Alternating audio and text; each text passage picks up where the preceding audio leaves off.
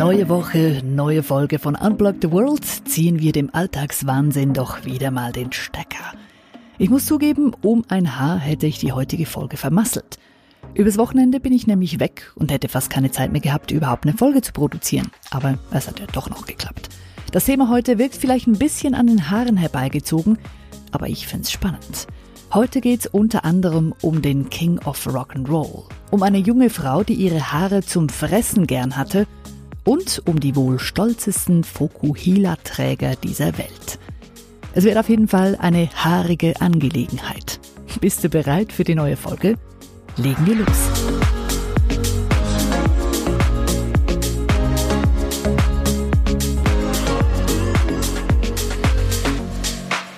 Es war 1959.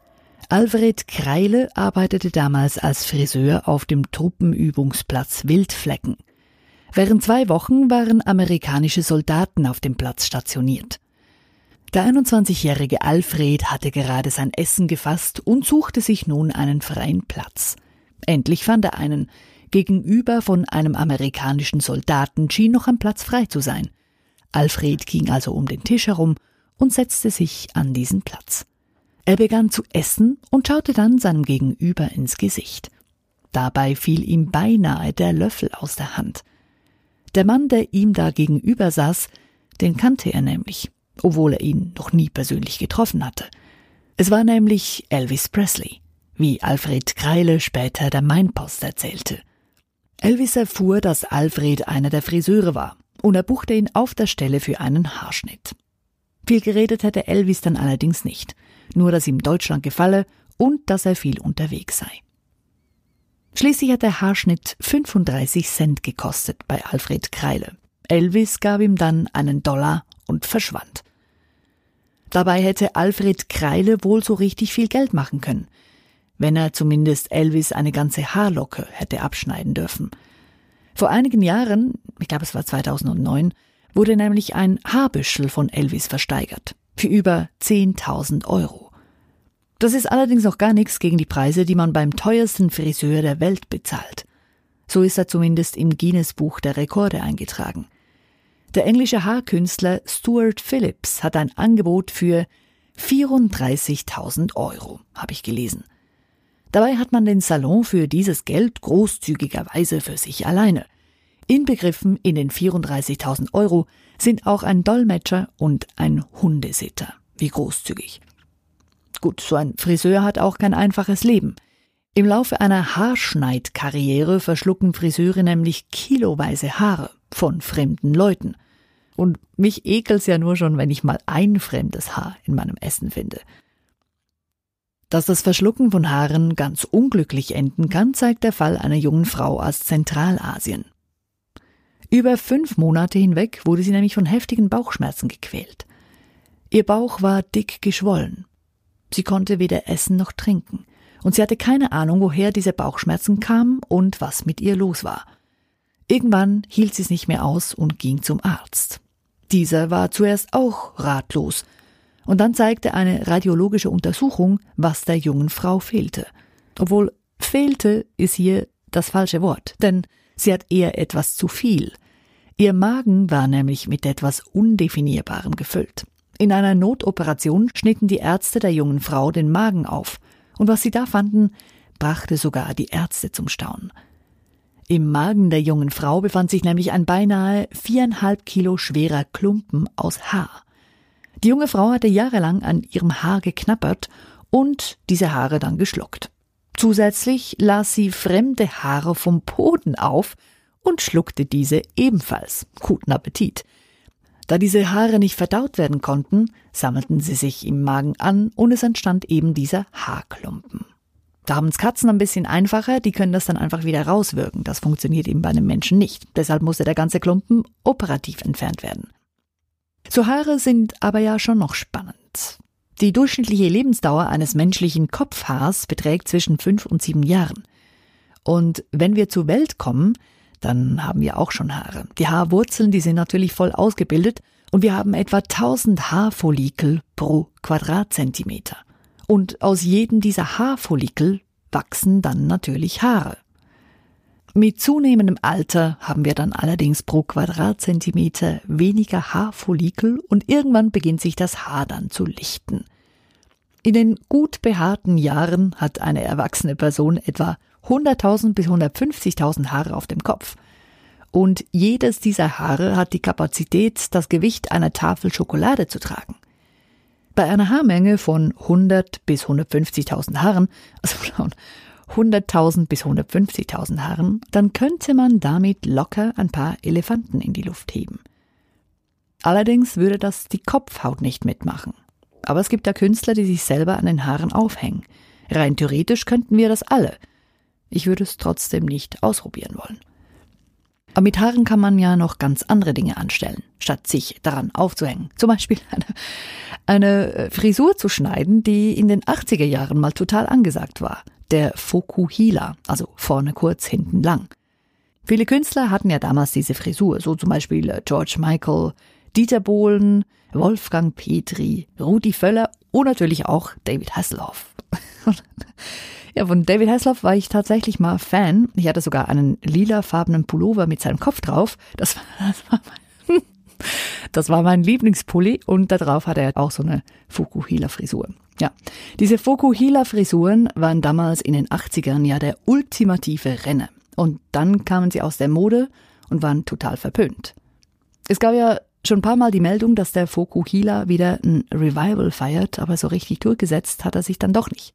Außer im australischen Hinterland. In der Stadt Kurri Kurri gab es vorletztes Jahr nämlich ein Fokuhila Festival. Etwa 150 Fokuhila-Träger haben sich damals versammelt und sich gegenseitig gefeiert. Und natürlich ihre Frisuren gefeiert. Es gibt in dieser kleinen Stadt anscheinend Leute, die den Fokuhila-Schnitt seit über 50 Jahren tragen. Sie sagen auch, der Fokuhila ist nicht einfach nur eine Frisur, es ist ein Lebensstil. Und sowas muss natürlich entsprechend gewürdigt werden. Es gab dann an diesem Fokuhila Festival natürlich auch einen Wettbewerb. Da wurden die schönsten Fukuhila-Schnitte ausgezeichnet. Den Alltags-Fukuhila, den Rothaar-Fukuhila, den Damen-Fukuhila.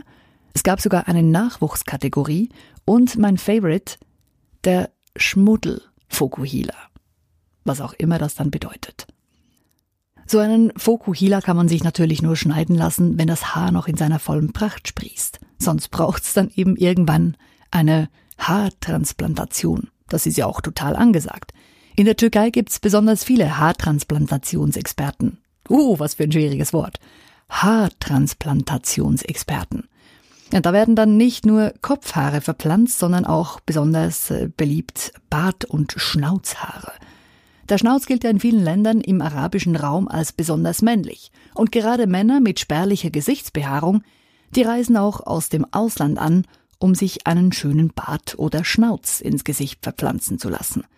Damit kann man ja doch einiges machen, zum Beispiel an der zweijährlich stattfindenden Bart-WM teilnehmen. Da wird dann nicht nur gemessen, wer den längsten hat, sondern auch wer den ausgefallensten und buschigsten Bart oder Schnauz hat.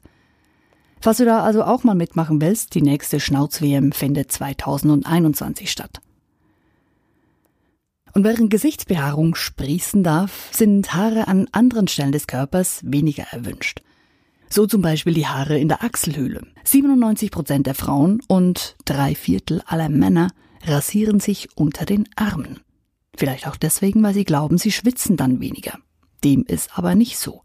Die Ausdünstung hängt nämlich von der Anzahl der Schweißdrüsen ab. Das Rasieren hilft also nicht gegen das Schwitzen, aber gegen den Schweißgeruch, denn der kann sich da nicht festsetzen an den Haaren.